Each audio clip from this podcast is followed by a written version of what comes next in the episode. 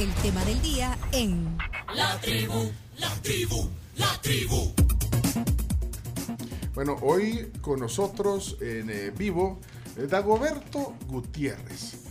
Eh, lo presentamos como, como analista, porque lo que pasa es que lo que hacemos aquí en la tribu, cuando lo invitamos, y lo hemos invitado tantas veces en las diferentes etapas, digamos, de este programa, y entonces lo que hacemos aquí es conversar, tertuliar, observar la realidad, no perder el buen humor. Yo le decía a don Dago eh, al inicio que, que siempre es interesante oír su análisis. Y por eso se aprecia que esté aquí. Buenos días, bienvenido a la tribu. Un abrazo para todos y para todas. Y aquí, Gracias. conociendo al, al- a, a- aquí al, al- a la parte del nuevo sí, equipo. sí. Lindura, sí.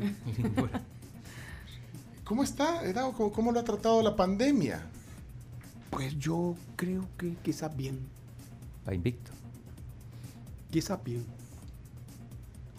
¿Por Sí. qué quizás? porque la única certeza que uno tiene en este mundo es la incertidumbre. No me gusta. Al igual que la única constante es el cambio. el cambio.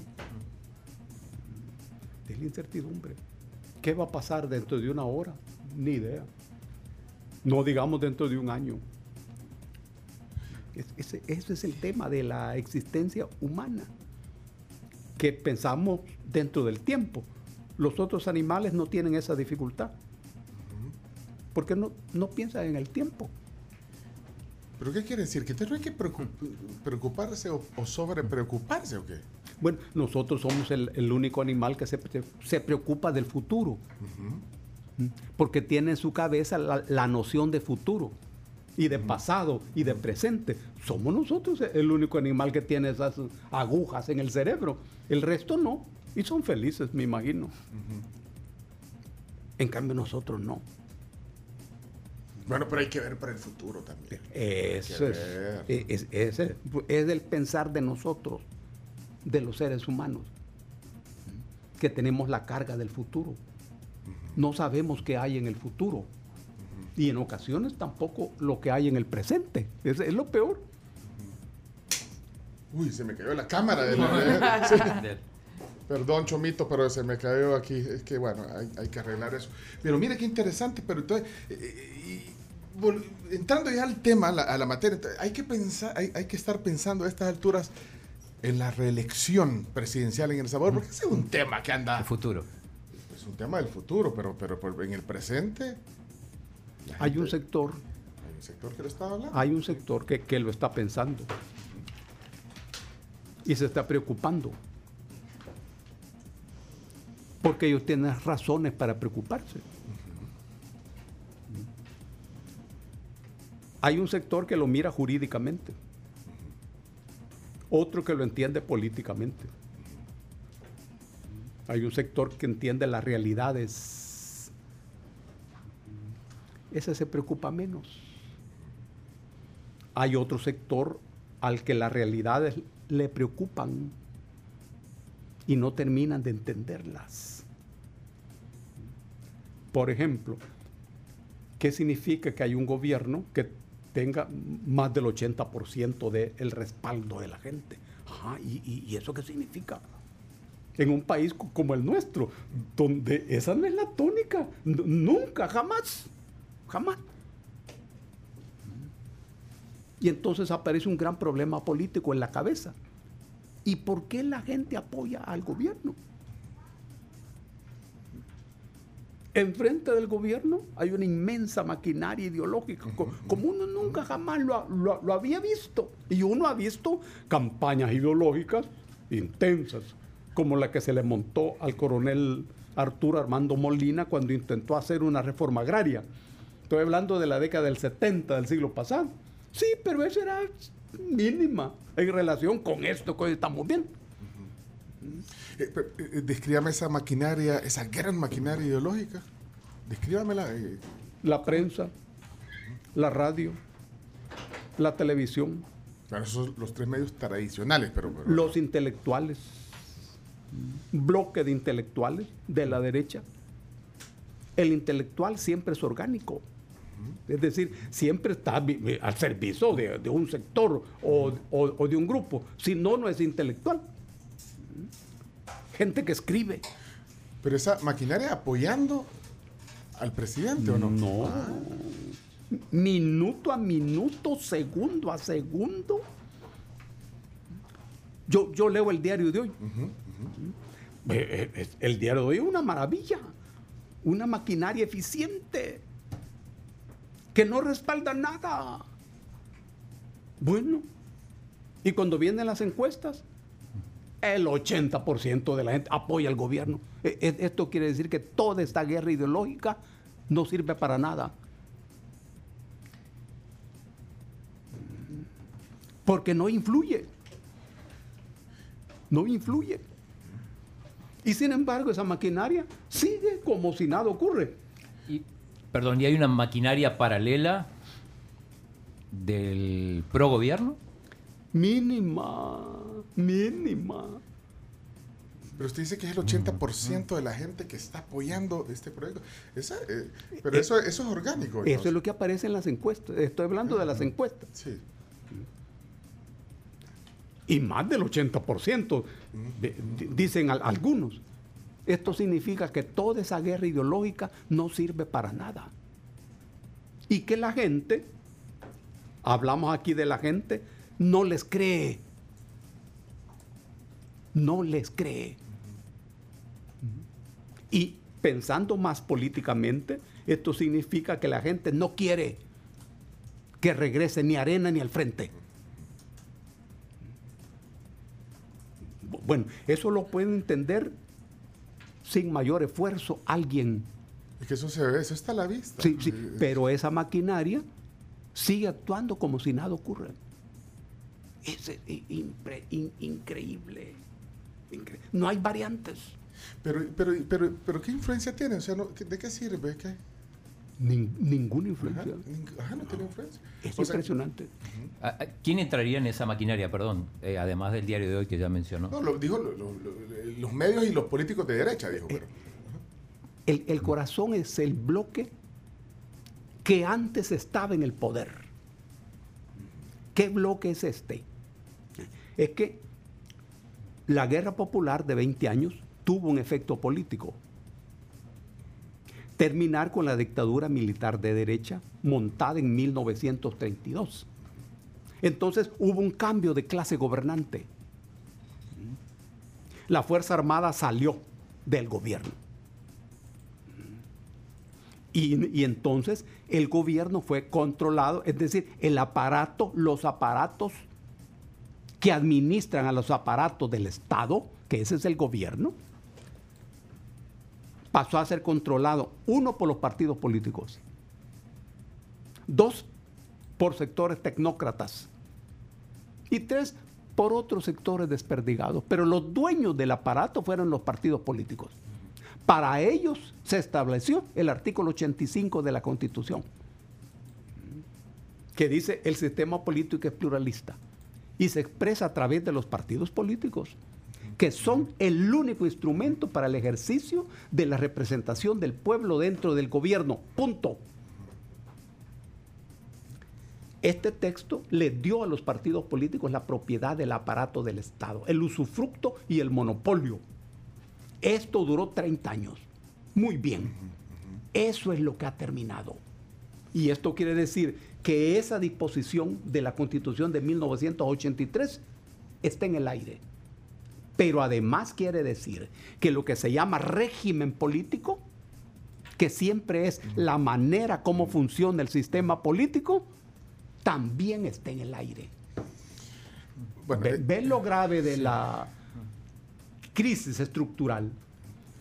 Pero dentro de lo que usted está diciendo, que, que está bien en el planteamiento que hace ahora, no, no hay entonces eh, al- al- algunas voces o sectores que puedan estar, digamos, eh, no, no etiquetados en, en- en eso que usted está diciendo, en los partidos, eh, en, en- en arena, en el frente, que, que- que, pues sí, la gente pues, tiene un rechazo por todo lo que nos ha pasado, eh, todo lo que al final se, bueno, se, se, se mostró habían hecho, sobre todo en el tema de la corrupción y bueno y, otro- y otras cosas, pero, pero no hay no hay algún sector que también pueda de alguna manera eh, señalar, señalar o, opinar sin que se ponga en ese en esa en esa etiqueta, digamos, o, o en ese grupo. La gente del pueblo, la gente de la comunidad, pe- pero que no tiene acceso ni a la televisión, ni a la radio, ni, ni al diario. Es que no, lo, que quiero decir es que eh, no necesariamente todo lo que hace un gobierno está bien No. o, le- o- o- está, digamos, eh, eh, es legal. O sea, siempre pueden haber algunos matices. Aquí tam- hab- estamos hablando de la naturaleza, de la naturaleza. Es decir, estamos intentando hablar del árbol y no de las ramas. E- El árbol. El- el- del sistema que se está montando. Porque se está montando, se está construyendo. Pero lo que se está construyendo no siempre está a la vista. Aunque siempre está a la vista pero no siempre se puede mirar. Por ejemplo, se está recuperando al Estado. Se está recuperando al Estado. Y no, y no se puede recuperar al Estado sin debilitar el neoliberalismo, que es la filosofía política económica de los partidos políticos. Eso duró 30 años. Esa es la filosofía de Arena y del FMLN y, de, y de todos los partidos políticos. Si yo intento recuperar al Estado, debilito al mercado. Las dos piezas no caminan a la par. Pero eso no siempre aparece a la, a la- a la- a la vista. Por ejemplo, si yo del gobi- el- desde el gobierno decido fortalecer la salud pública, ese es el Estado. Eso es el Estado. Y le, le doto al Ministerio de Salud de capacidad científica, recursos, hospitales, médicos, medicina. Ese es el Estado. Es- Hay un proceso que va justamente en esa dirección. Por eso, A- aquí ha habido un cambio de jugador, sí, eso es evidente. a un cambio de jugador. ¿Y quién es el...? eh, Y esto, sí- eh, esto significa que hay un nuevo juego. Por eso, pero, bueno, pero voy a repregunta- eh, repreguntar, ya voy a regresar a lo de la reelección, porque también eh, quiero oír su opinión sobre eso, ya, ya- ya me dijo algo, pero, pero entonces, eh, un gobierno puede hacer, eh, digamos, lo, lo que quiera, digamos, sin que pueda haber, digamos, algún matiz de señalamiento, padre. por ejemplo, en su caso, pues, porque usted, usted es observador, usted ha estado, eh, digamos, desde hace cuántos años eh, digamos, eh, viendo, bueno, siendo incluso protagonista de- de- de- del, del mundo político en nuestro país, pero entonces, eh, todo está bien, o sea, usted, usted podría decir, todo está bien, usted, usted no, No. puede hacer ningún señalamiento de que puede haber algo que no esté... es que, es que nadie puede decir que todo está bien. No. Inclu- incluso lo que Dios hizo, no todo está bien. Si no, no estuviéramos así. Pero Dios está fuera del bien y del mal. Ahora, un gobierno, no. Lo que ocurre de, de que todo tiene que ver con el inte- interés de clase con el cual uno perciba la realidad. ¿Qué soy yo? ¿Qué sos vos? ¿Qué es el chino? ¿Qué, qué- qué es la Carmencita? La Camilita, que ahí anda Sí, desordenando las cosas. Sí, no se puede. Sí, Clasísticamente. Nosotros somos pequeña burguesía. Algunos serán pequeña burguesía empresarial. Quizás vos. O el chino, a, a sí, sí, saber. sí, el chino. Sí, O, el, el chino, al- al- a lo mejor- a lo mejor el chino. Otros como yo somos pequeña burguesía intelectual. Es, es variante de esa capa clasista. ¿Qué es el gobierno? Es un gobierno de la pequeña burguesía empresarial. Desde ahí empieza el, el- el- el- tema. Es primera vez en la historia de este país que esa capa captura el aparato. Siempre el aparato ha estado capturado por la oligarquía, ni por la burguesía, que, que sería ot- otra cosa. Sería otra cosa. Porque el capitalismo en El Salvador es tan atrasado que no es fácil hablar de burguesía. O sea, el, el gran poder económico era el que tenía atrapado... La el- oligarquía. La oligarquía. pues. Usted ya lo ha definido aquí, en este Sí, programa. sí, ya, nos, sí, ha- ya sí. nos ha hecho Aún en gobiernos del frente. Sí, sí. Aún, aún, aún gobiernos del frente. Claro, era, era la oligarquía. Gobiernos de derecha, neoliberales. Y eso no tiene nada de ex- extraño. Porque la guerrilla del FMLN fue una guerrilla preponderantemente anticomunista. Preponderantemente anticomunista. Usted no. Es- No, pues sí. Ah, ah, no, es que yo era del Partido Comunista. por pero- eso. pero- pero es otra cosa. Sí, no no sí, estoy sí. hablando del Partido Comunista. Usted- Sí, sí, esto- sí, no de, Del FMLN post... de la alianza. Estoy hablando de la alianza Pero- política. Pero, eh, o sea, antes de, eh, durante la guerra o, o después de la firma de los acuerdos de paz, o, o no, o no varió mucho. desde que se creó. Por eso fue una alianza. La alianza es un acuerdo político con cemento político.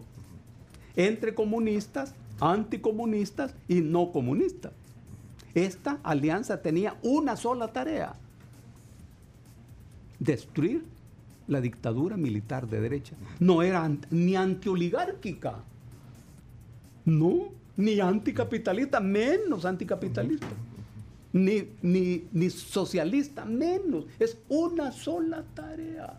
Esa era. Y por eso había tantos, tantos pensamientos y matices. de- Diferentes. Pero esa tarea que parece simple costó 20 largos años de guerra. Y, y- y eso fue todo. 20 largos años de guerra. Eso fue todo. ¿Cuál fue el motor de esa guerra? La exclusión política. ¿Ves? Cuando termina la guerra y los oligarcas le dicen a los jefes guerrilleros, háganse alcaldes, háganse diputados, háganse ministros, háganse presidentes, háganse cargo del gobierno, que nosotros nos haremos cargo del Estado. Allí terminó la guerra. La guerra no terminó con los acuerdos de paz, no, no, no, terminó allí. Porque entonces tuvieron acceso y terminó la exclusión política. Ve la fenomenología.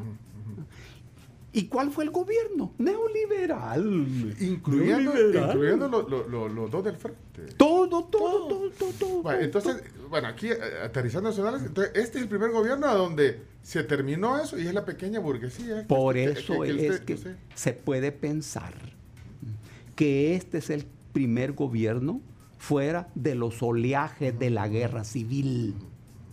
¿Ves? Fuera de esos oleajes, de, de esas figuras y de esas temperaturas. Este gobierno ya no tiene nada que ver con la guerra, pero tampoco tienen algo que ver con los partidos políticos. Nada que Mire, ver. y el poder económico, este oligarca que usted le llama, Ah. ya no tiene nada que ver ahorita. O sea, en- porque dice, ustedes háganse cargo del gobierno, yo me hago cargo del Estado. Eso también. Eh, eso fue hace, hace 30 años. Sí, no, por eso. no es este momento. Pero entonces, este- en este momento, el poder, ese, ese poder oligárquico que usted llama, ya no. no- no- pero-. Precisemos bien, este es el primer gobierno fuera de los oleajes de la guerra civil. Entender y comprender qué fue la guerra civil es una tarea pendiente para este gobierno.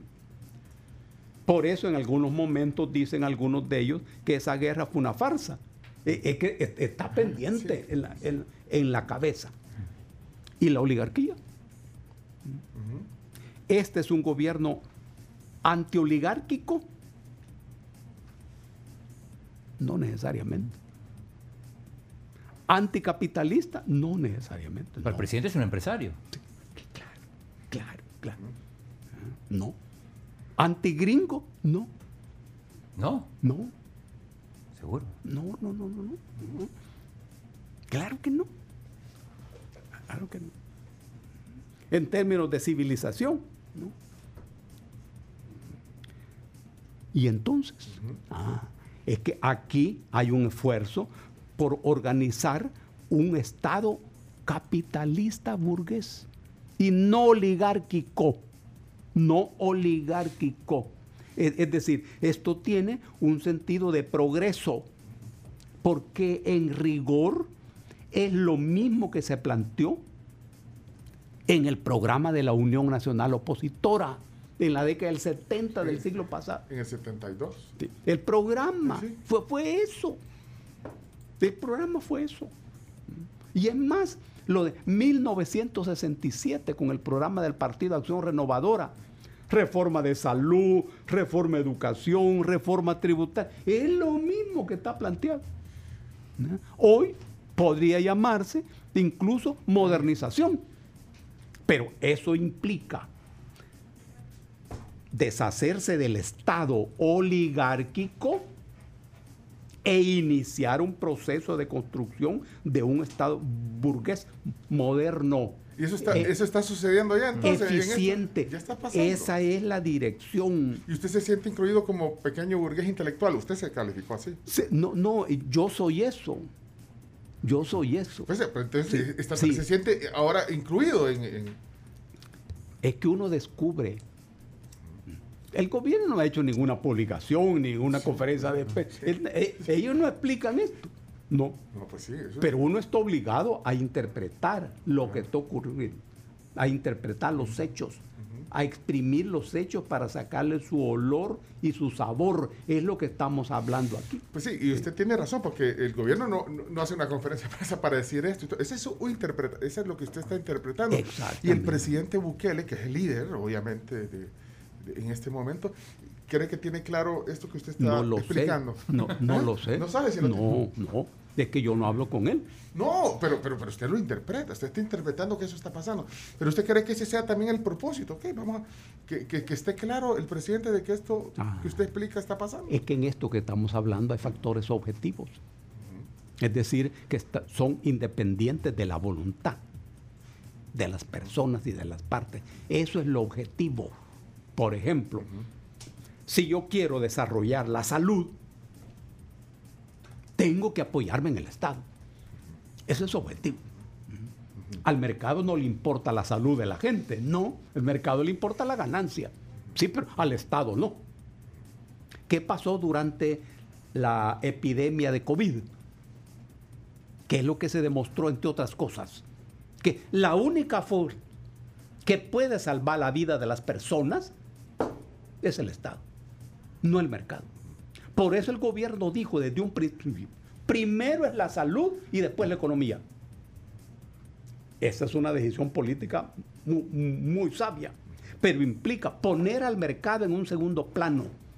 Ojo, es lo mismo que hizo Xi Jinping ahí en China. Xi dijo, primero la salud, después la economía y vamos a cerrar las empresas. En, en- en China, Sí. Que es la primera economía del planeta. ¿eh? Cerraron todo. Claro. Atrevido. No, es, que era lo, lo inteligente que hizo los Estados Unidos. Primero la economía y después la salud. Ah, mira lo que les pasó. ¿Sí? Gran fracaso. Y lo que les está pasando. Y en la cabeza de, lo- de los gringos sigue siendo primero la economía y, de- y después la salud. Por- porque según la filosofía política gringa, lo primero es el mercado y el Estado al servicio del, de- del mercado. Mira el hoyo en el que están, el, el abismo en, en el que están. Aquí hay otra filosofía, el Estado y luego el mercado. Ahora, ¿de dónde les viene esa filosofía? Eso uno no lo sabe. Ah, por eso le digo, o sea, no sabe, pero, pero eso es lo que usted está viendo. Viendo, ¿Qué, viendo. qué está pasando? Eso está pasando. Claro, e- eso es lo que uno mira. No todas las personas miramos las cosas de esa manera. Ajá. Eso es Sí. otra cosa. Sí, bueno, eso es lo que usted ve también, Sí. porque bueno, usted lo ve desde varios, desde, va- desde varios puntos de vista. Usted- Hoy usted- usted- se están esforzando por e- elevar la capacidad científica de las universidades, por ejemplo.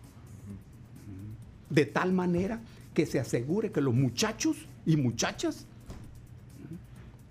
avancen en el camino de la matemática, de la Pero física. le han recortado de presupuesto. ahora. Ah, ah, ah, sí, sí, sí, sí, sí, sí. Es otra cosa. ¿Mm? Ellos están trabajando en esa dirección. Mire, voy, voy a regresarme a, al punto de partida. Sí, sí, al punto de partida cuando le pregunté sobre la reelección. Mm. Y usted me dijo que depende de quién lo vea. Y, pero, ¿y usted cómo lo ve? O sea, porque usted, ya dije, usted lo puede ver. Bueno, usted es licenciado en, en ciencias jurídicas. Es abogado. Lo ve también desde su- su- por- por el tema docente, digamos. Y lo puede ver desde su participación política, tanto en la guerrilla, bueno, también estuvo en la asamblea. Usted fue de los que llegaron también a la asamblea. Entonces, usted tiene un panorama bien amplio, pero entonces usted dijo, depende quién lo vea, eso de la reelección, y cómo cada quien lo perciba. Pero ¿y usted cómo lo percibe? Como, como, Excelente, como excelente. todos sus roles. ¿Cómo lo Ex- percibe? excelente. Mm. Yo no tengo una figura respetable sobre el tema de la reelección. No. Pienso que esa es una figura con raíces históricas, como casi todo lo que aparece en las constituciones de los estados. Y está referido al papel que los militares tenían durante el régimen de la dictadura militar de derecha, que todos los gobiernos eran militares. Entonces, las diferentes tandas que iban ingresando en la escuela militar estaban interesados en que al terminar una tanda, salía esa tanda y entraba otra. Por eso en la constitución aparecen figuras de que el presidente no podrá estar ni un día más. Pues sí. Porque estaban pensando justamente en eso. pues sí. Pero no, no aclara que son militares o civiles. o- No, no, no. Sí, pero, no, pero no, en, ese- no, el, no, en no, el- el contexto de esos años era lo que la gente estaba Que- que claro, claro. Pues sí, que los militares estaban constantemente cambiando. Y, El en el y- poder. y viene el- la otra tanda. Claro, el ejército perdió su calidad de clase gobernante. ¿Cómo no? Pero los textos quedaron en la constitución. Es decir, que eso de la reelección yo lo miro hist- históricamente. Y si un presidente hace una buena gestión, uno sabe que cinco años no es nada. Y, y posiblemente convenga que se extienda su periodo. Pero, pero, pero, ¿ah? este es un juicio político. Jurídicamente, lo jurídico depende de lo fáctico, siempre. Son las realidades las que determinan las disposiciones constitucionales y las disposiciones legales. No es el derecho el que norma la realidad, no, no, todo depende de la realidad. Así son las normas. Ahora- bien, ya no hay gobierno militar, pero la norma sigue pendiente. En el artículo 152 de la Constitución, que es donde se norma esto, hay un texto no claro, no, no, no preciso. Este es un problema de los constituyentes, es que no siempre los textos de las, de las leyes se redactan de manera clara. Y no es error, no, es cálculo. Es cálculo, porque las constituciones tienen una característica, son tres grandes características, pero para lo que estamos hablando, tiene una que dice que son abiertos. Los textos de las constituciones dicen son abiertos. ¿Y esto qué significa? Que puede ser interpretado de diferente manera. Es, que, es- que lo que hacen las constituciones son tipos inteligentes. Por eso son textos abiertos.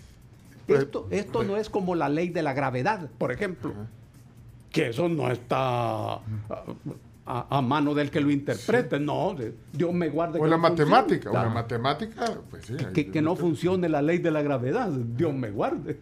Por eso, pero entonces en Este este, no. en este caso, pero espérame, usted dice, en el juicio político usted acaba de poner eh, una posición que dice, bueno, Dice. sí, si lo está haciendo bien, Eh, dice, o sea que sí. políticamente ahora, un juicio político, Sí, sí, sí. Ahí, Mm, ahí, ahí, no hay problema.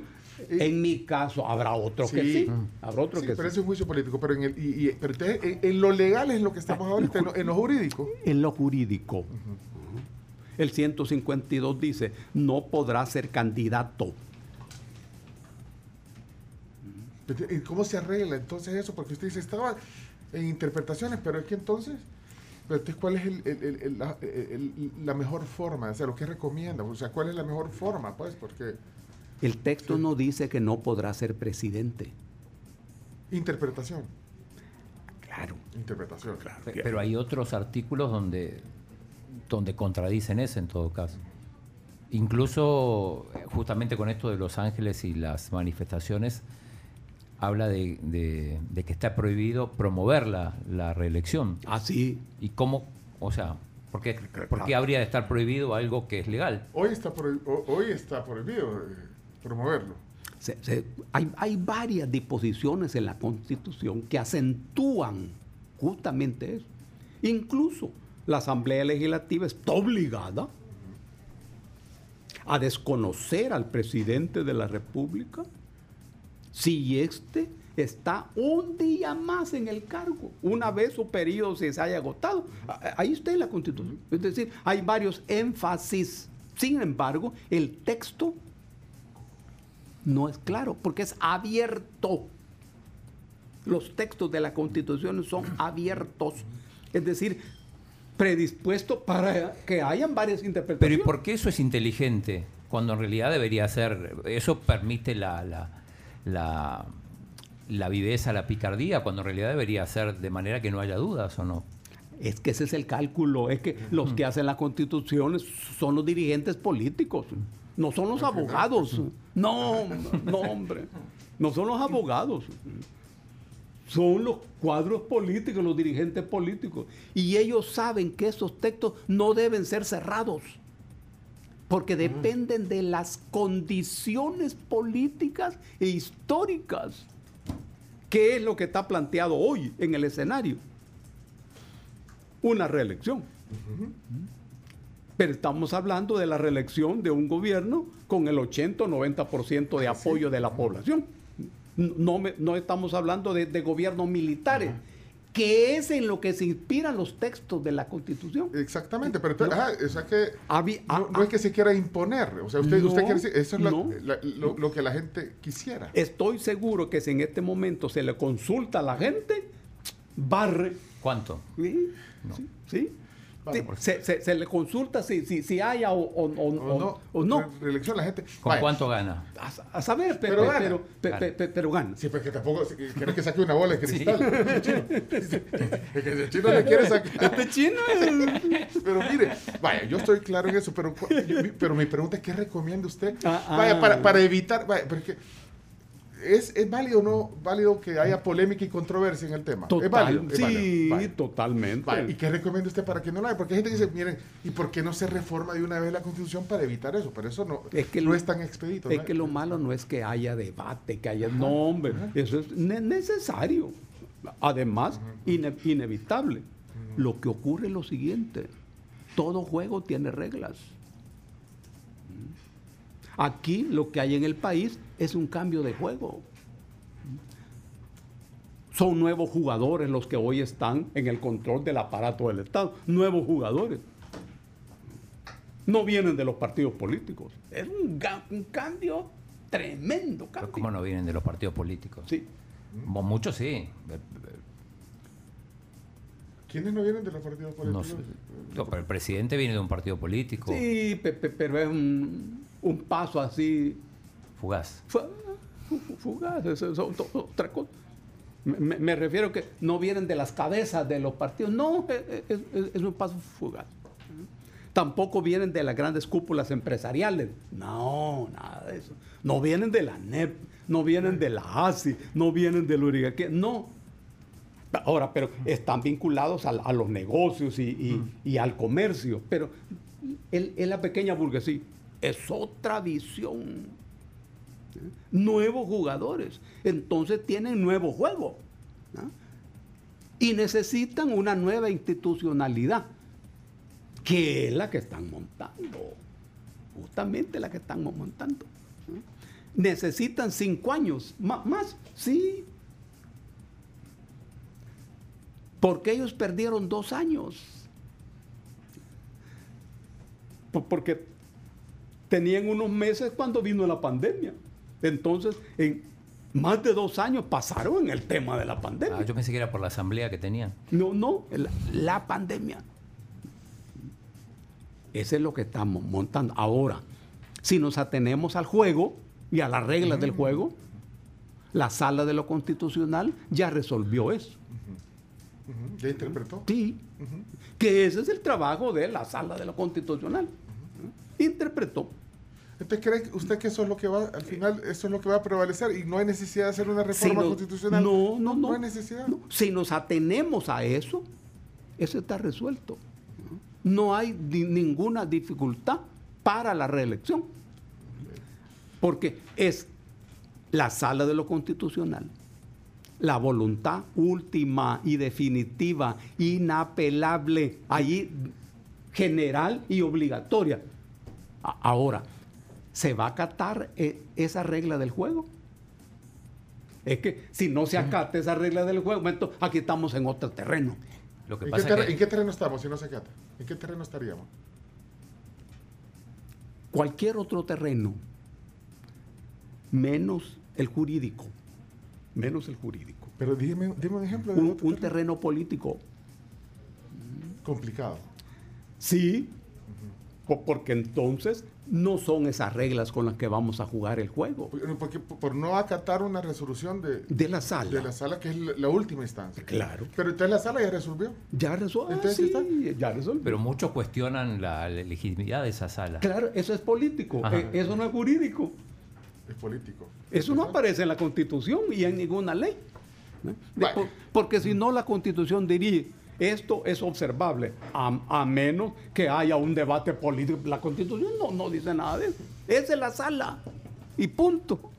Es lo mismo que cuando la sala dijo que la dolarización era constitucional. Estoy hablando de hace 20 años tres o cuatro grupos de ciudadanos presentaron demandas de inconstitucionalidad. Vino a la sala, resolvió eso y dijo que era constitucional. Si me preguntas a mí, eso es inconstitucional. Claro, Sí. toda la vida. Sí, sí, pero esa es mi opinión. Política. Pues sí. Política y jurídica. Ah, pero eso, pero. Hasta, hasta allí. Que ¿Quién es el que, el que decide? La sala, hombre. Y, y- eh, y ahí termina. Pero entonces todo depende, bueno, y al fin va, digamos ese escenario que estamos planteando, pero todo depende al final que el, eh, que el presidente tome la decisión también, porque él no ha tomado la decisión de reelegirse, si él, o si él va a tomar otra decisión. Son dos cosas, Pencho. Hay dos decisiones. Una, que Nayib decida ser de nuevo candidato. Dos. eh, una.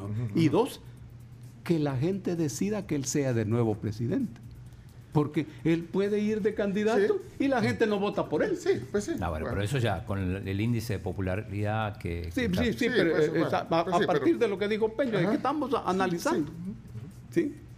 Eh, eh, Estamos an- an- analizando. Pero entonces, en, en lo primero, sea, que él decida. Pero entonces eso, ¿cómo lo ve? Y no sé cuál es el timing también A saber. de, de tomar esa decisión. Pero usted qué interpreta. Ah, este, este es otro punto.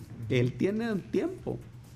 Es que seis meses antes, él tiene que entregar el, el cargo o pedir permiso. Yo entiendo que la resolución de la sala estableció la figura del permiso. Tiene tiempo, no, no, no, no, es laxo eso. Bueno, tiene tiempo, entonces- eh, que son seis meses. Entra Félix. Tendría que entrar los últimos seis meses. Sí, el vicepresidente asume el cargo de presidente. Eso te- también eh, es parte de las reglas del juego. Ajá. Sí. A- Así, eh, eh, digamos, con la resolución de la sala y las cosas como están, así sería el proceso. Sí, sí. No, Ajá. eso está en la Constitución. Sí.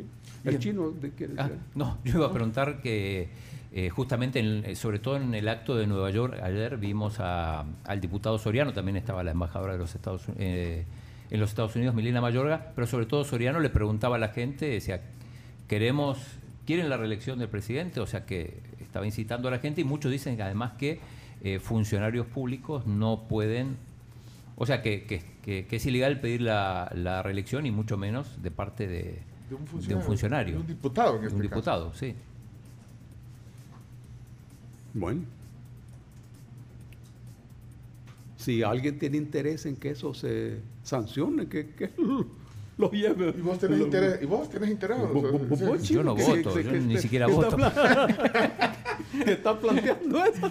No, pero, pero se planteaba, se planteaba ayer si no deberían ser sancionados los diputados por. Bien interesado el chino que sancionan a no, No, no, no, no, no, que es lo que yo le digo, chino, ya viste. Es- es- Estamos mostrando tu, tu- Tu in- No, tus intereses. pregunto, pregunto porque si, si, si esta parte de la Constitución donde, donde, donde dice que es ilegal, con la resolución de la sala queda sin efecto, ¿o no? No, no, no, hombre.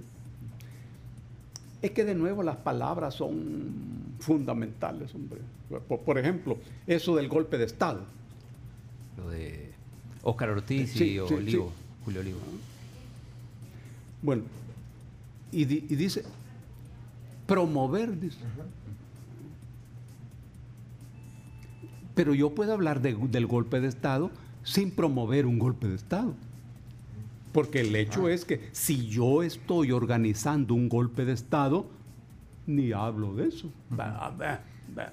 Bien, el caso de Olivo, como, lo- como lo- Olivo y, y, y Oscar Ortiz. y Óscar Ortiz, sí, pero O, Olivo, lo que yo vi, él hizo una referencia. Él hizo una referencia. no está promoviendo. De- él estaba diciendo de que había que dar. No, es que, es que el que está organizando un golpe de Estado, hombre, no habla del golpe de Estado, hombre. Es que. Obvio. de- de- es obvio. O- ahora, ¿por qué eso en el Código Penal tiene que ver con la rebelión? ¿Eh? Pero para que haya rebelión, deben estar alzados alzados en arma. Esa es ot- otra cosa, hombre. Sí. Pero, pero, va- En, en el caso de nosotros, los, los guerrilleros, ahí sí. Nosotros estamos en el tema de la rebelión. Pues sí. sí. Ajá. Pero, Pues sí. ¿Y quién nos Estaban fuera de la ley, pero Sí. estaban fuera de la ley. Sí, claro, porque no hay guerra popular legal, ¿verdad? Eso no existe. Y, entonces, pues, ya me imagino. me imagino. Autorizados para. Pero nosotros negociamos la reforma de la Constitución. Claro, claro. Cambiamos la Constitución en artículo fundamental. No, pues. ¿En base a qué? En base a los fusiles, hombre. Sí. El fin justificó los medios. No, no, no, no, no, no, no, no, no, no. En base a la correlación. Y la correlación se construyó sencillamente porque ellos no, no nos derrotaron militarmente, que si nos derrotan militarmente nos fusilan en WhatsApp. Mire, pero entonces solo, eh, como hay varias cosas que van saliendo cosas, pero lo que hizo Julio Olivo y Ortiz, entonces no es, Yo creo que no. no, no, no, es, ya- no es un llamado. a- a- Es que, ¿de, de, de qué? y, y lo que hacen los diputados, entonces, solo para cerrar, o sea, porque bueno, usted dice, bueno, pero es que hasta puede ser hasta en lo ético, pues, porque como dice, es un funcionario ¿verdad? que está haciendo, promoviendo algo, un diputado. pues. En todo caso, eso tiene que ir a, a la sala de lo constitucional, porque se, se trata de pérdida de la ciudadanía. Ajá. Dice, Sí. pierden la ciudadanía, derechos, sí, ta, ta, ta, ta, ta, lo, lo que promuevan. eh. Y el, y el fiscal no, no, no debería actuar, no, si no hay una denuncia. puede actuar, pe- pero va a la sala de lo constitucional y, y- y- y bueno, eh, eso pasa a los magistrados a interpretarlo. Mire, y usted que interpreta entonces, el presidente cree que, que, que, que- que sí realmente No lo quiere, sé, no, no, pero no lo interpreta, porque también puede él designar a alguien que, digamos, designar como, bueno, como, como, no, pues, como líder de, de, de- de nuevas ideas y como líder si, del es- gobierno. si hay un proyecto, es un proyecto de larga, larga data, para el cual cinco años es muy poco tiempo. Ok, mire, yo quiero hablar de otro tema. Ya, ya viene el desayuno, no se aflija. Ahí está ya llegando el desayuno hoy. Eh, Dagoberto Gutiérrez está con nosotros. El Chomito, Chomito tuvo un bajón de internet. ¿o ¿Qué sucedió? Un bajón ahí. Sí, eh, un no pequeño puede bajón de ser, no puede internet ser, que me pero- sacó del- de la transmisión de Facebook Live, pero Pero ya ya está. estamos Ya estamos de nuevo. Ya estamos Ah, de nuevo. Ok, gracias, Chomito. Eh, mire, otra cosa que se oye tanto, yo quiero oír su opinión sobre el tema que dicen algunos, la concentración del poder. Eh, Que hablan de la concentración del poder, eh, digamos, y, y bueno, se cita que la concentración, digamos, en el gobierno. El presidente tiene ya lo hablamos, liderazgo todo, pero ¿qué, qué, qué le- responde usted a la gente que, que dice que, que está concentrado el poder y que siempre es bueno en una democracia eh, la separación? ¿ah? Y que por eso tenemos órganos del Estado y todo, pero- me sonríe. Ah, es que yo tengo mascarilla. Me puse mascarilla por, pero usted está... Sí, porque no va a decir... No, pero sí me ve que me estoy sonriendo porque usted se sonríe. Pero, pero usted, ¿qué, qué le dice a la gente que habla de...? Me sonrío de esas figuras. Sí. Porque esas figuras fueron inventadas en la Revolución Francesa por la, bur- la burguesía que acababa de tomar el poder. Mataron a los reyes y tomaron el poder y se convirtieron en los nuevos reyes. Pero ellos tenían a la par gente muy inteligente que les decían, no, no conviene que ustedes aparezcan como reyes, porque entonces no ha cambiado nada. E inventaron palabras como el Estado de Derecho. Es un invento. Es los franceses. Es un invento. Invento. Un gran invento. ¿Por qué? Según el cual el Estado produce el derecho y se somete a él. ¿Va? ¿Y qué Estado se somete al derecho? Ninguno, hombre. Ninguno. El, el- el- el poder del, de la gente, del pueblo, que los vota, le- se los da. Bueno, en este caso no se los dio porque ellos se tomaron. No. Ellos, ellos se tomaron el poder, los Eh, reyes. eh, Es que hicieron una revolución. Sí, ellos sí, sí, sí. Cuando hay una revolución, hay una mutación. Termina un poder y se inicia la construcción de uno nuevo. Ellos eran los reyes. Pero no aparecieron así. Y diseñaron el Estado de Derecho. Para aparecer como diferentes. Y luego, figuras como la independencia de poderes. Eso de- del poder judicial, legislativo y ejecutivo lo inventaron los romanos en, aquel, en aquellos tiempos. Ellos fue, ah, no, no hombre, Eh, a, a partir de, de las condiciones de la lucha política concreta. Porque en Roma, al principio, en las asambleas, solo estaban presentes los patricios.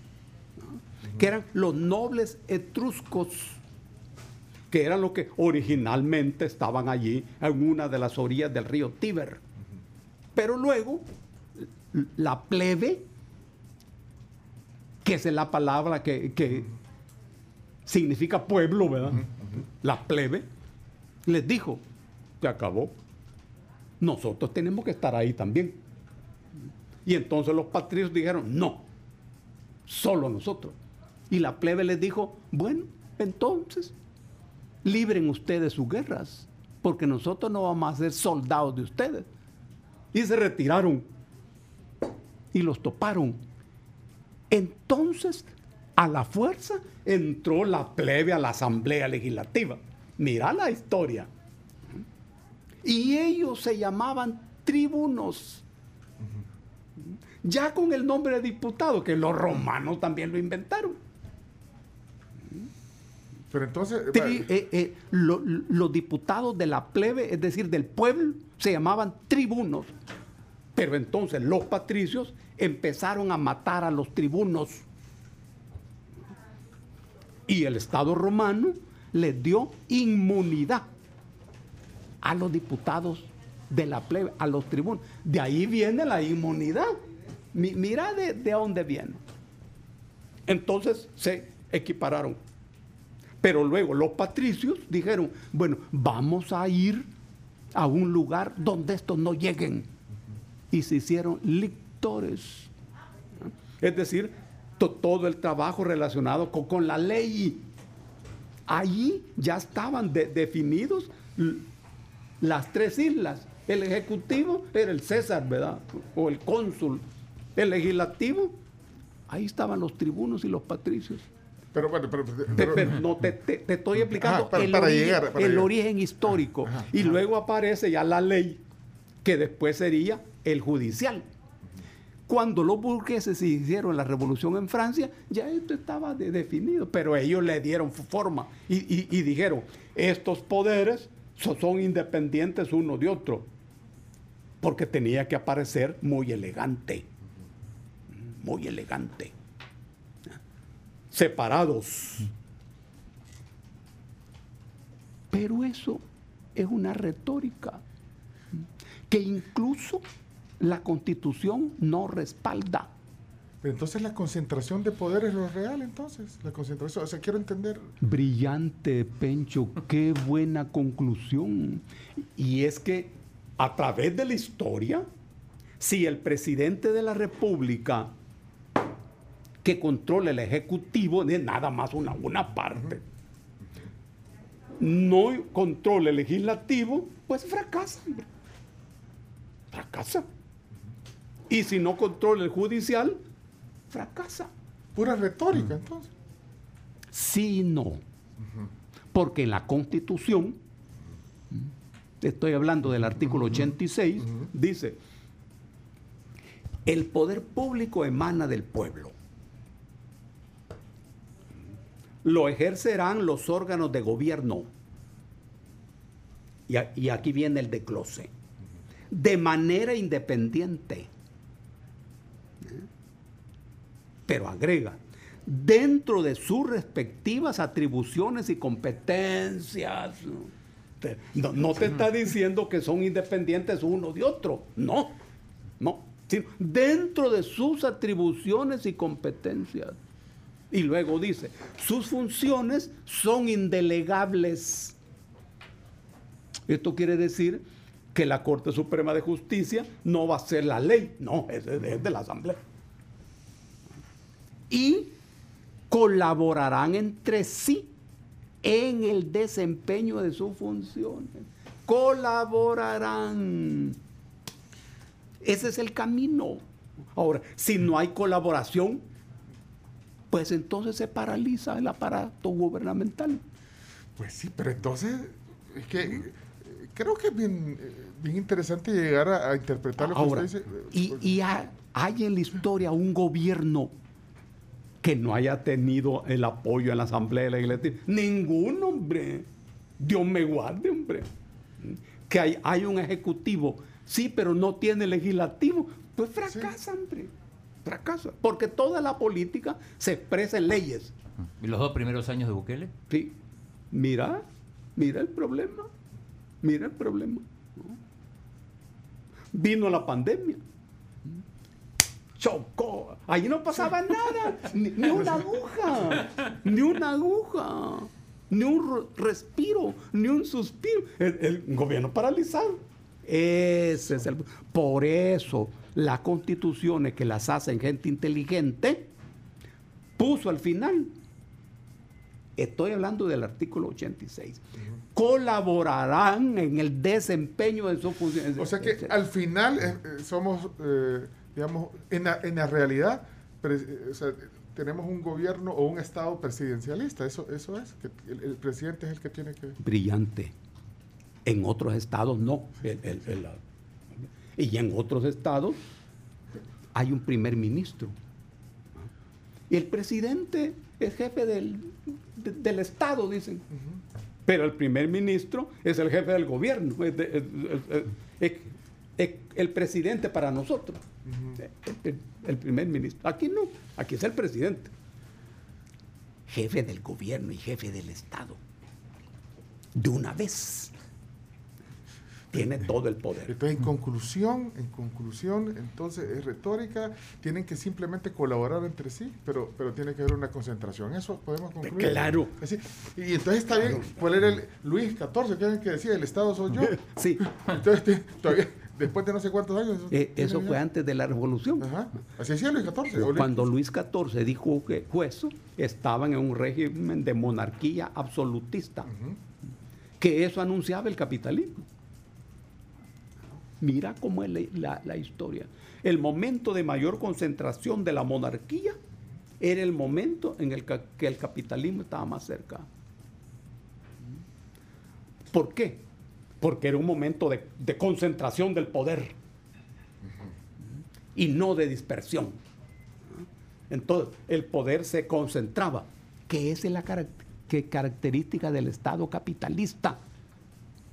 para que funcione. Antes de Luis XIV, los nobles hacían cu- cualquier cosa. Reñían co- con el rey. Pero después ya no. No, no, no. Pero depende también quién, quién maneja esa concentración. Depende. Brillante, claro, depende de quién es la persona. Depende si esa persona tiene o no un proyecto en su cabeza. Porque hay veces que no. Uno mira a algunos presidentes que hemos tenido, no hombre, ningún proyecto. Se dedican a, a gozar de los privilegios. Por ejemplo, ese privilegio de la partida secreta. ¿Sabes qué? Quedémonos con esa porque tenemos que ir al desayuno, si no se nos hace almuerzo. Dago Gutiérrez, hoy con nosotros aquí en vivo. Tenemos un par de minutos y aquí yo les digo siempre, cae bien hablar con Dagoberto, de verdad yo aprecio mucho que estén aquí. Y, y- y miren, y si están de acuerdo no, no importa, si aquí él da sus opiniones para que la gente Sí, procese y tome sus propias opiniones. Claro, claro. claro. Y yo trato de hacer las preguntas que puedo, pues sí, para... La- vos hacer las preguntas las más peligrosas posibles. No, hombre, es chino. Es que usted no se confunda. No, mire, de la Pampa nos mandan, de la Pampa nos mandan desayuno. ¿Qué quiere? Vaya, Camila, consienta aquí. eh, Vos, Camil- la Camilita, como que está pensando en otra, En otra? Viendo el TikTok. Te- tenés que estar pensando en, en el FAS, ¿oíste? Y siempre que hables de fútbol, decir que el FAS va a ser el nuevo campeón. Ok, va. Dago, ¿y, y vos sabés quiénes son los nuevos dueños del FAS? No, no, no. no tengo idea. Pues sí, pero le va. Si es Santaneco, Dago. Sí, yo soy Santaneco. Sí, Santaneco. Santaneco y Chalchuapaneco. Sí. Ah, Once Lobos. Uno nunca sabe qui- quiénes son los dos dueños. No solo del equipo de fútbol, de un montón de cosas. Bueno, A veces no son los que parecen, ¿verdad? Claro que no, no, seguro. Pásame información. pásame. ¿Quiénes son los dueños de las radios de no sé qué? no sé qué? ¿De cuál es radio? Dígame de cuál. Ahí, ahí podemos averiguar también. Pregunte. Ah, ah, no, no. Vamos a la paz. Pero dígale. los ¿qué- qué- desayunos, ¿Qué Dago, Dago? aquí A están ver. las opciones. ¿Qué quiere? El desayuno a la pampa, que son dos huevos estrellados, tocino y aguacate montados en cuatro onzas de lomito de aguja a la parrilla, Ese- acompañados de frijoles y plátano. Ese es bien poderoso. Ese casi. Ese Ese, está ese, fuerte. ese es que como esta hora El es brunch. el brunch. El brunch. trae carne y huevo. Trae. Desayunan en Texas. Sí. En Texas, ahí en Estados También hay tostadas francesas, hay huevitos con loroco, con frijolitos y todo esto. Hay desayuno de omelette y hay huevos benedictinos. que se le antoja? Los benedictinos es de los monjes, ¿verdad? En, los, en los- en los conventos. Se vienen montados. ¿no? Sí, Ah, vienen así los huevitos. ¿Cuál le llama la atención? Descartado. Para que, para que desayunemos ahorita en el... en el- Como te vi a vos bien entusiasmado por ese primero, Ese. Te lo deja vos. No, no. No, ey, yo, yo, Dago, no, ese, entonces ese para Dago. Ok, desayunamos gracias a la pampa. ¿Quiere el que trae carne? Ese quiere. También, ofrézcale también. Hay huevos con sí. loroco también. No, quiere el de la carne. No, es de la carne, de la- ese, ya no le cambié la opinión. Sí, Son de la pampa. estoy. La pampa desayuno eh, de lunes a domingo en la de Santa Elena y de ahí Así los es. fines de semana en, en muchas sucursales de la pampa que también pueden ir a comer carne al mediodía en la noche, eh, churrasco, eh, punta de pella. Mira, ahí viene ese montaje, mira qué rico ese montaje. Qué peligroso. Qué peligroso. mira, le voy a- voy a hacer una toma desayuno, mira esa- Dios me guarde. Hasta tocino trae. Qué peligroso. No, pero, pero lo tiene que acabárselo. Sí, pero- pero, uno más sencillo. Ah, pues está bien. Sí, Es que ya lo Yo vio, le le, dio, le dio miedo, igual que las preguntas del chino, Es peligrosas. que yo juego fútbol y, y- y- y- y nuestro entrenador nos dice que no. Que no. Huevos con loroco puede Ah, ser. Ese es bastante light, yo, soy delantero.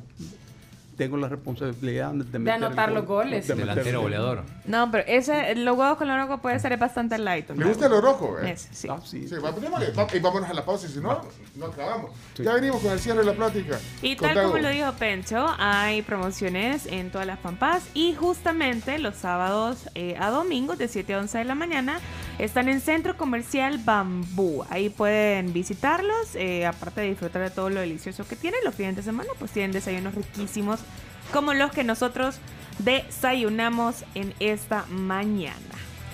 Una- les dejamos una toma de San Salvador desde el piso 12 ahorita en la transmisión en vivo. Ya regresamos. Bueno, estamos de regreso aquí en la tribu FM y antes de continuar con nuestro tema del día y nuestro invitado, darle chance de que termine de comer eh, sus huevitos con Ah, le loroco de la pampa. Que Bueno. quería poquito, dice, pero no, que está bueno, ¿verdad? Muy bueno, Cae rico. No, gracias, Dago. Pero sí, dice Carms. Le querías contar sobre el crédito de Coaspae que ustedes necesitan. Lo pueden tener justamente en esta feria de créditos Coaspae 2022. Pueden ingresar a feriadecréditoscoaspae.com o pueden visitar cualquiera de sus kioscos que van a estar ubicados en todo el país para que ustedes puedan conocer lo sencillo, lo fácil que van a poder obtener su crédito en Coaspae DRL porque ellos son tu familia financiera. E- e- esa frase, Dago, eh, en lo que vamos cerrando la plática. Aquí hay que hacer preguntas flash, las que nos han quedado, hay que hacerlas rápido, flash. Sí, ya vamos. eh, Yo, ¿Qué piensa de la frase esa? El fin justifica los medios. ¿Qué- qué- Normalmente se le atribuye a Maquiavelo. Pues no, que era un patriota. Él era un patriota. Pero leyendo El Príncipe, eso no aparece. ¿no? Pero- él, él no llega a decir eso, sino que un objetivo se puede lograr de diferente manera. Él está poniendo en el centro lo que llama la virtud. La, la- la virtud. Pero esta figura, para Maquiavelo, no significa la honorabilidad, como se puede entender hoy, sino la capacidad del poder de usar diferentes formas para obtener un fin. Es el talento, la astucia de lo que él llama el príncipe para obtener un fin. En la vida uno se da cuenta que eso es casi ley, porque uno en la vida se traza un objetivo, pero sabe que hay que buscar diversos Vías, caminos, sí. vías. Sí, y- sí, y- sí. e- Eso él le llama la virtud. Pero no llega a decir eso, que el fin justifica. No, no. Pero se usa mucho. Ah, se sí, usa se usa mucho, y se-. Es peligroso. Es peligroso, porque yo, ¿sabe que Le he oído ahora con el tema del estado de excepción, que es de las últimas preguntas que vamos a ir. Sí, sí, sí. Dice, ah, el fin justifica los medios, hay que acabar con la. Con No, esta no, pero, pero No, no, hombre, no es cierto. no es cierto. Entonces yo quiero oír su opinión Porque- así, sobre el estado de excepción. ah, ah, bueno. Sí, sí, sí. ¿Qué es el estado de excepción? Es un recurso político que el Estado usa cuando se considera amenazado. Eso se ha llamado de diferentes formas en diferentes momentos históricos. Ley marcial, por, ejemplo, es una, una figura. Cuando esa adquiere una dimensión militar y la aplica el jefe militar. Ley marcial de, en tal lugar, en- de tal hora a tal hora. Estado de sitio es otra figura. Pero jurídicamente es régimen de excepción. Es la excepción. Porque el Estado concede el derecho a la gente. Un derecho es un interés jurídicamente protegido. Así se define el, derecho. Cuando el Estado le da un derecho a una persona, es porque hay un interés político en proteger eso. Y no es que el Estado esté interesado en que eso se aplique, no, porque normalmente en las constituciones se otorgan los derechos, pero ahí mismo se quitan.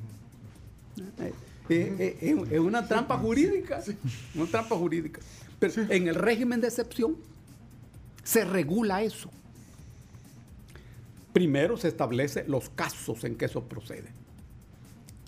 Guerra, invasión del territorio, rebelión, sedición, catástrofe, grave alteración del orden público, epidemia, eh, nada más en, en esos casos.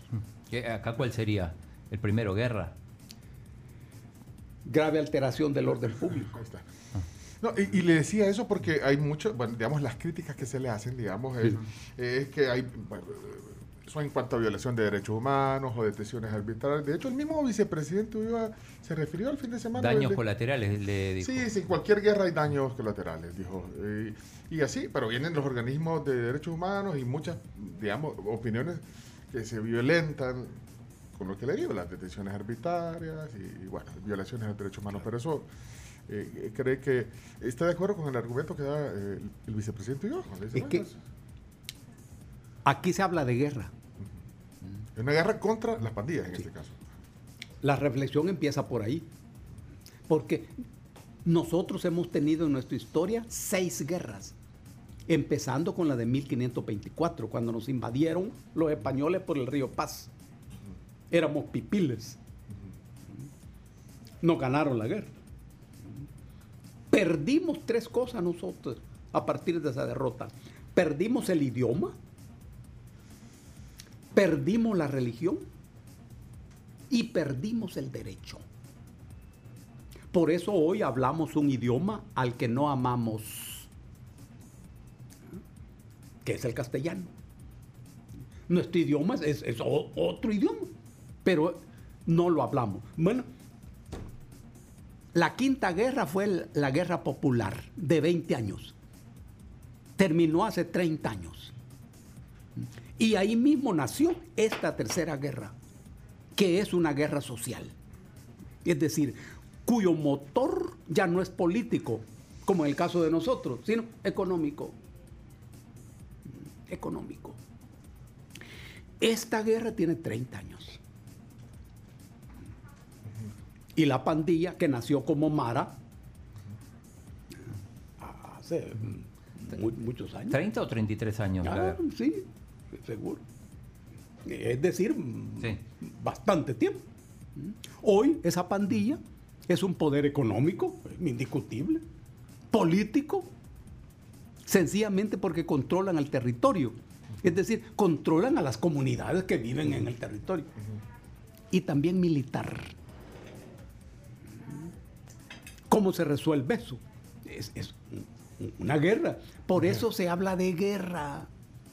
Por eso se habla de guerra. Y es cierto, en toda guerra hay daños colaterales. En, el, en ocasiones eso es desastroso. Estados Unidos en su guerra destruye ciudades enteras. Hay que ver lo de Irak. Joyas arqueológicas. En, en la guerra. Pero en esta también. Pero entonces está bien, usted eh, es un manejo sí, adecuado. Que, que, que, en, en, en, normal. Y no sí. se mueven los parámetros de que está bien o está mal. No, es una cosa ine inevitable. Sí. Aquí en el sentido de que no todas las personas que capturan tienen sí. que ver con, con eso. Sí. sí. Es, es que eso es así. Y, y, creo que es popular también, es popularmente aceptado. También este, este, Esta guerra tiene tres líneas de importancia. Uh -huh. La primera línea es económica. Es económica. Uh -huh. ¿Y con qué tiene que ver esto? Uh -huh. Es que la renta que la pandilla cobra equivale a millones y millones y millones de dólares. Es que es en todo el país a toda la gente. Las empresas, los negocios, tiendas. Pues sí, bueno, ahí está la incidencia económica que es eh, hoy, hoy, hoy en esta guerra, todo ese dinero se queda en la bolsa de la gente. No va a dar a la bolsa de la pandilla. Cuando se quede en la bolsa de la gente, eso entra en el mercado porque la gente lo usa para comprar otras cosas. Pero y esto no va a generar, o no generaría, pregunto, un, un, un problema también porque hay muchas familias que dependían de ese ah, ingreso. Esta es otra cosa. Dejémoslo a, agregado al final. Ahora, uh -huh. esto tiene una segunda importancia uh -huh. política. Uh -huh. Porque quien resuelva esto o avance en la solución de esto es una gran victoria política. Eso. Bueno, dice, nunca eh, en los últimos 30 años nadie se había atrevido a hacer esto. Dice, bueno, eso, eh, claro. la victoria política, en este caso, para el presidente. Eh, claro, claro, a, a eso me estoy refiriendo. Y para el gobierno. Y tercero, una importancia vinculada a la seguridad. Porque la seguridad es un concepto que no depende de los fusiles, ni depende de la policía, ni depende del ejército. No. Hay seguridad en una sociedad cuando la gente tiene trabajo, tiene salud, tiene educación, tiene salario decente. Es decir, cuando hay calidad de vida, entonces esa sociedad es segura, esa es la seguridad. Entonces no hay seguridad acá. Sí. Ah, en, en, en, a, a, partir de este concepto que estoy Ajá. explicando, La seguridad es mucho más compleja y va más allá de la policía. Hoy el Estado habla de seguridad pública, que, que es, es otra cosa. Eso tiene que ver con la policía y con el, el ejército. Por eso se habla de seguridad pública. Y esta es una victoria en, en esta tercera línea, en el terreno de la seguridad pública.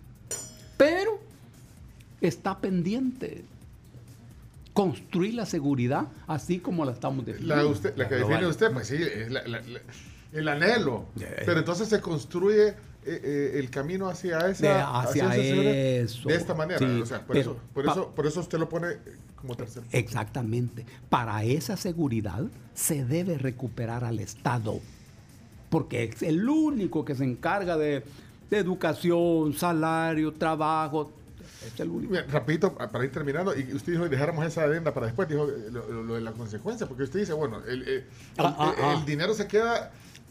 Ex- exactamente, gente, ex- pero, exactamente. Pero y de ahí, yo no sé cuántas familias también Claro. Es que ilegalmente, bueno, como pues, se ha construido otra economía, de la economía de la pandilla, esto determina que innumerables familias dependan de eso.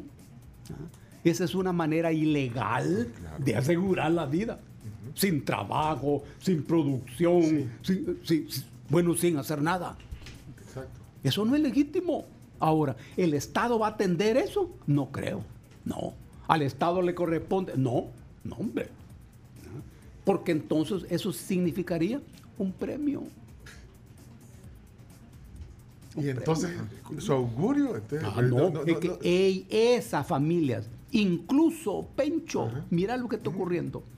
Algunas familias están exigiendo la renta, diciendo, mi hijo está preso, pe- pero me dijo que me tenés que pagar a mí la renta. Soy representante legal. Eh, claro, mira lo que está ocurriendo.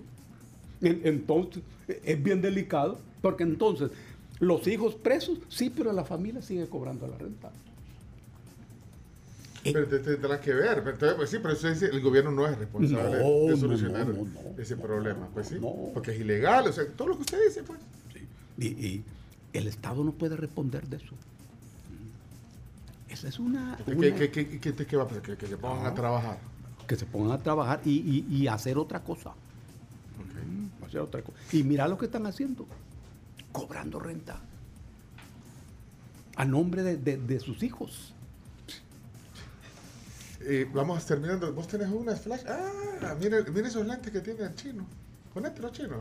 Y cuando habla de ese tema se pone esos- Bitcoin. Ah, Bitcoin. Es que esos son lentes de bitcoinero. che. Sí, de la conferencia en Miami. Eh, ¿Bajaste el archivo wallet? No, No.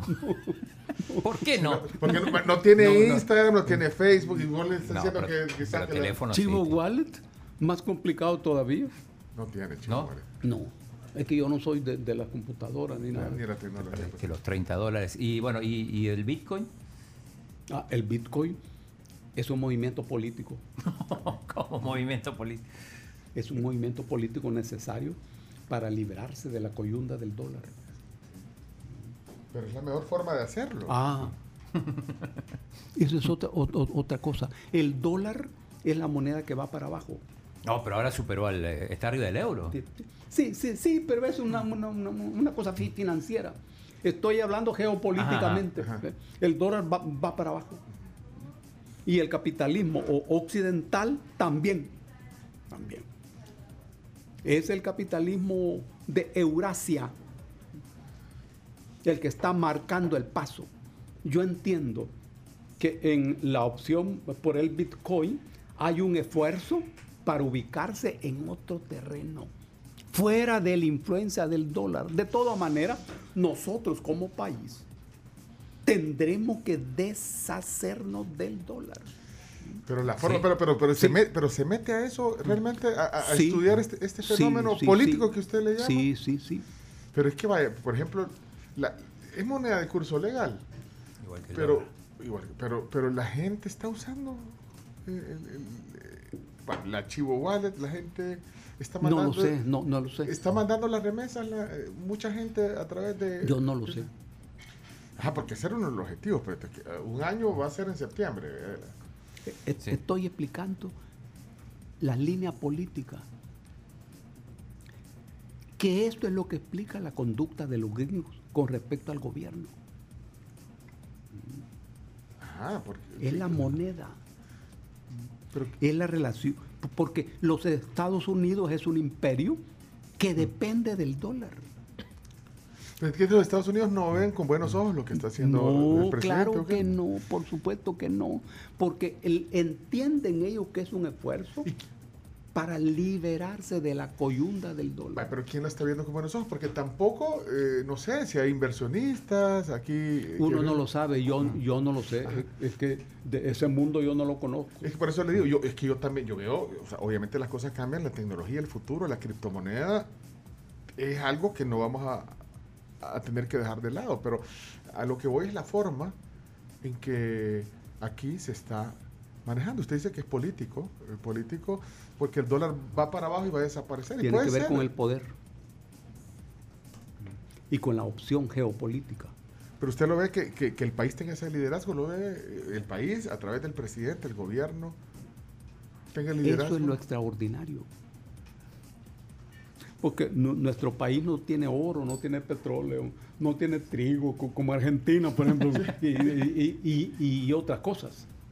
Argentina puede, tiene moneda propia también. ¿verdad? Sí. Sí, Ma- ma- con, eh, con poco peso, pero tiene- Ajá. Tiene complicada la situación en Argentina. Mira la situación de Argentina. Sí. País inmensamente rico, increíble, pero qué pobreza. Entonces, tiene- ¿Y por qué se da, don Dago? ¿Mm? ¿Por qué se da esa pobreza? Si Ah, ese es, ese es un gran tema. Hay una burguesía ahí porque es un Ah, país con, con- con desarrollo. Sí, sí. Pero es voraz. Y, lo, y el pueblo organizado y, y dividido. Y, es, es otro tema. Aquí, aquí, lo del Bitcoin se relaciona con decisiones políticas geopolíticas. Claro. Geopolíticas. Pero, pero mire, usted ve, eh, quiero entender eh, o interpretarlo. Entonces usted ve bien el liderazgo, nosotros no tenemos recursos, entonces esta es una apuesta, pero no puede decir si va a ser exitosa. o Una no. apuesta vinculada a la actual distribución del poder en el planeta, al bloque más pujante y más vigoroso, que es Eurasia. Occidente está en un momento de ocaso. Eurasia Se acabó. es Eurasia China, es- Singapur, No, no, no, no, no, no, no. China, Rusia. Rusia, India, Irán y los países del Oriente, excepto Japón, que es Occidente, ¿verdad? Japón es Estados Unidos. ¿eh? Ese es el gran bloque. Y, decías, hay que deshacerse del dólar. ¿Y entonces? Para no hundirse junto con el dólar, ¿Y qué hay que hacer? ¿Qué, qué moneda? vienen otras monedas. Yo entiendo que esa es la opción. Fíjate que legalmente la moneda del Salvador es el colón.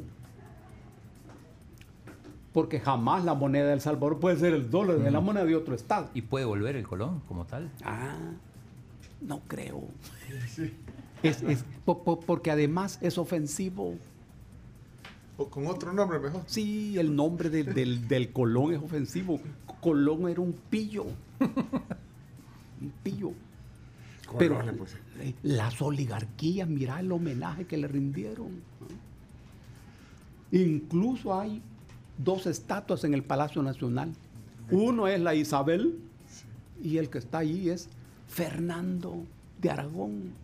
Y esos dos tipos eran buenas piezas. No, hombre, no, hombre. Pío, dice. Pillos, Pillos, hombre. también. Mire, pero los ticos le pusieron colón también a la moneda. Bueno, hay un país que se llama Colombia. Bueno, hay un país que se llama Colombia, se- se- seguro. Mire, tenemos que terminar. que En la Dominicana le, le han hecho un, un homenaje a, a- a Colón también. de- cierto. son las oligarquías. Y es un, un pillo. Un pillo. Mire, vio lo que pasó en Sri Lanka. Es que, eh, Mi- ese que- mira qué maravilla lo de Sri Lanka. Maravilla. Maravilla. ¿Por qué, Dago? ¿Qué, qué pasó? ¿Qué gobiernos esos? Y la gente se hartó, ¿verdad? Se hartó. Entró al palacio, los echó. Y hoy los partidos políticos se están montando ahí otro gobierno. a saber qué va a salir. Mi- Mira qué, qué fracaso. Y Sri Lanka geográficamente es parte de la India, ¿verdad? Claro. Son los tamiles. Y, y en la India, en la parte sur, hay un estado que se llama Tamil. Debería ser la India eso. Es, es como nosotros. Deberíamos ser ce- Centroamérica. Ah, yo, el, ¿qué ya estoy hablando de eso yo? Yo- a mí me hubiera gustado que fuéramos Centroamérica. Que- que- República Centroamericana. Sí. Pero mire, ¿por qué no, no nos pudimos poner de El, acuerdo? el que entendió esto fue el general Morazán. Keylor Nava jugaría para la selecta. ¿eh? Tuviéramos un, pues, un equipo, no, un equipo. El- e- este chino tiene cabal la dimensión de la cosa, hombre. Mire, Vámonos Mora- por ahí. Eh, Francisco Morazán. El único que entendió. Pero es que a mí, a mí de verdad, Y- me duele que nadie entendió. Pero eso fue en el siglo XVIII. ¿Y, y- y en qué momento? 1800. En Terminó el en siglo XIX, perdón, en el siglo 1840, XIX. 39. Por eso, por eso. Pero de ahí en los 50, no, eh, en- en- perdón, en, en los años 50, en este siglo XX pasado, Barrios. Gerardo. ese siglo XIX, Barrios. Sí, bueno, por eso. Pero y aquí, y si yo, yo siempre hago la. eh, me acuerdo de esa imagen mía de infancia cuando veía la ODECA, ese edificio tan bonito de la Organización de Estados Centroamericanos. No, güey, no, funcionó. Pura paja. No, No, de verdad. que claro. A, a Morazán lo fusilaron en Costa Rica precisamente. Por promover eso. Él- él- eso.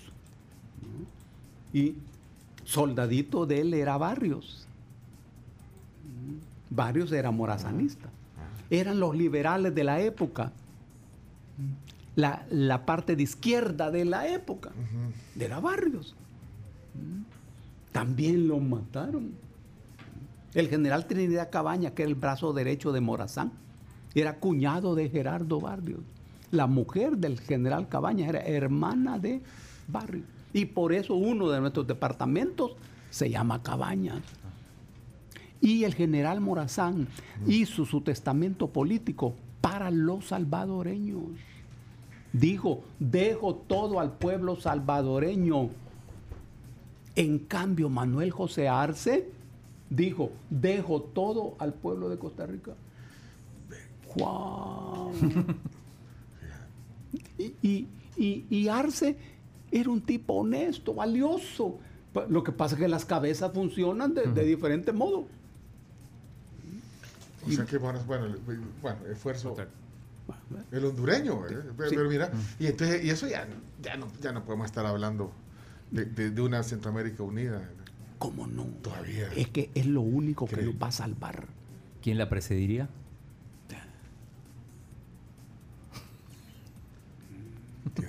Somos cinco pequeños pedazos muertos de hambre. Primitivos, atrasados. Con Centroamérica seríamos un país de 400 mil kilómetros cuadrados, con 50 millones de habitantes. Claro. Ah, ya te voy a decir en qué puesto quedaría, porque El Salvador es el, está en el puesto 102 entre las... Hoy es el Día de la Población Mundial, justo. pues, Ah, ah, ajá. pero y entonces usted todavía cree en ese, Sí, sí. Ese sueño. Es que ese es el camino. Unionista, ese es el Ese- camino. es el camino. No, no hay otro camino. Claro que se trabaja, en el caso de nosotros, en estos 20 mil kilómetros cuadrados. Pero nosotros somos los más vulnerables. Por eso tenemos un artículo en la Constitución, que es el artículo 89, en donde se clama por la unión de Centroamérica. Dice, de forma unitaria, de forma federal, de forma confederal, de todos modos, dice, dice el artículo. Y al final dice, los términos de- del acuerdo se, se- se consultará al pueblo, al final. Mira, El Salvador, eh, digo, sé, la República Centroamericana con 50 millones de habitantes estaría en el puesto 29, detrás de Colombia que tiene 51, Mi- en mira, por arriba de España, eh, por arriba de Argentina, ¿Cuál, es la población de Argentina? 40. 47, no, 47. creo. es un país despoblado, desértico. Fíjate que Argentina es más grande que la India. Mm. Y es más grande que la India. Y, y- y mira la población de la Pero India. mire, Dago, no vamos a ese movimiento unionista centroamericano. Ah, eh, eh, no, ¿Qui- eh. qui- qui- quién- qui- eh, quién? O sea, solo si Costa Rica cree que le va a interesar. No, no. Pues sí. Ah, pero Pero es, es que las realidades van cambiando. Las realidades van cambiando. Pero lo ves cerca eso. Sí. No. No, no, bueno. no, no. Dago, viene otro día con más tiempo. Sí. Hoy tenemos que terminar. Sabe que yo pudiera seguir hablando, pero bueno, hay que, bueno, usted tiene compromisos, nosotros aquí también. Pero ha sido un gusto, oye, Dago. Mira, de todo lo que platicamos. Historia. Hombre, todo lo que quisiera seguir platicando, gracias. Miren, yo aquí Y estoy- estos plátanos les quedaron muy, muy bien. Miren, los frijoles fritos de la Pampa son buenos también. Mire, solo quiero ir a darme una vueltecita a las redes sociales, aquí al, al WhatsApp. Eh, dice, Don Dago habla de todo, dice. Pregúntele de metafísica, dice aquí Mike. Buenos días, buenos saludos. eh, quiero ver qué más. Ahí me está diciendo alguien, mira, tenés que invitarme al programa porque han hablado mucha paja, dice. Así, fíjate cómo son con Dago. ¿Quién, quién te puso eso? No te voy a decir. Invítame a mí porque he hablado muchas pajas, Dago", Dice, fíjate. Así le dice. Mire que. No sé. Bueno. eh, dice, nos van, a, no- no- nos van a meter una criptobukele, dice. Bueno, no, hombre, gracias. Eh, recuérdenle a Don Dago, dice que quienes entraron a conquistar por el río Paz fueron una treintena de castellanos apoyados por cientos de indígenas mexicanos, dice aquí. Es cierto. Juan le está diciendo. aquí. Sí. Y, y quichés y cachiqueles. Es cierto. Así armaban los ejércitos los españoles. Estoy, estoy viendo acá, bueno, información reciente. Integrantes de la Alianza Nacional de El Salvador en Paz se concentran en las afueras de la Corte Suprema para denunciar que la reelección de un presidente salvadoreño es ilegal e inconstitucional. Esto está pasando ahora. Claro. Y eso Mire lo que apenas está empezando. Claro. Mire lo que le está escribiendo aquí un oyente. Dice, bajo la, la lógica de Dagoberto Ortega, en Nicaragua es un ángel político. Bajo su lógica, cuando- quizás cuando estábamos hablando del tema de la concentración, sí. No. no es un ángel político No, Ortega. no, no, no. Por eso a los ángeles en el cielo les prohíben hacer política. Porque no hay ángeles políticos. La política no es para los ángeles. Los que hacen la política son los demonios. Vaya, con esa me quedo. ¿eh? Con eso cerramos. Gracias. Gracias por la visita, un gusto verlo. Oye, terminemos de desayunar. Aquí vamos a hacer una sobremesa, pero tenemos que terminar el segmento ya. Gracias, Sí, Dagoberto. Gutiérrez, hoy con nosotros aquí, eh, observando la realidad sin perder el buen humor, que es lo que No. nos gusta hacer aquí en la tribu. Gracias. Eh, la plática va a estar completita en podcast. eh, si la quieren oír, no la oyeron completa, lo quieren compartir. ¿Qué es podcast? Google Podcast. Podcast es que eh, el chomito eh, viene y graba, graba la entrevista. Entonces, Luego la subimos a... Se sube, hay un montón de plataformas, entonces la gente la oye a su tiempo. Entonces, ah, no, no, no terminé de oír, entonces Ah, vengo, vaya. entonces vengo y me meto a todas estas aplicaciones que hay, Spotify, eh, Apple, todo esto, te viene y busca el canal de la tribu, entonces ahí están todas las entrevistas que hacemos, entonces lo puede escuchar, o sea, Queda sí, grabado. queda grabado, entonces lo baja y lo oye en el celular, en la computadora, a su- Eso se llama podcast. podcast. Ah. Que es, ra- es radio, al final es, es- pero la radio ahora se mueve del dial a todas estas plataformas. ¿verdad? La gente oye a su tiempo y a su ritmo. He estado muy, muy ameno, muy agradable. sí. Vos, vos, vos, Camilita, Diga. la misión histórica de tu vida es hacer que el FAS gane. Cerramos la plática, gracias. Hoy tengo un nuevo propósito. eh. Cuidado como te oigo, que es la alianza que no se Mucha paja. esta El chino con Oílo, oílo. ¿El FAS o el Metapan? A cualquiera de los dos. Son del departamento. O- o- o- sí, sí, sí. Y en tercer lugar, el Once Lobos de Sí, pero es que no lo tenemos en primera. Uno de los equipos más Tiene antiguos. que Ay, el Once Lobos. Vamos a la, gracias, Dago. Vamos a la pausa, ya regresamos. Pausa comercial. Adiós. Que le vaya bien, don Dago. Vaya, es una promesa en la, cual tal- la cual también nos comprometemos aquí con Camilo. Vaya. Bueno, les cuento sobre Super Selecto. ¿Se acuerdan que hace un par de días aquí en la tribu hablábamos de todo lo que ha ido subiendo en cuanto a la canasta básica? Y la verdad es que nosotros siempre vamos a super selectos y la buena nueva es que ustedes no se tienen que preocupar. Van a gastar mucho menos porque pues siempre tienen promociones. Hay artículos que hay eh, en todo el supermercado, que hay obviamente descuentos. Van a poder aprovechar para ahorrar muchísimo más en todos los super selectos del país. Así que están invitados a visitarlos y a hacer el super en super selectos.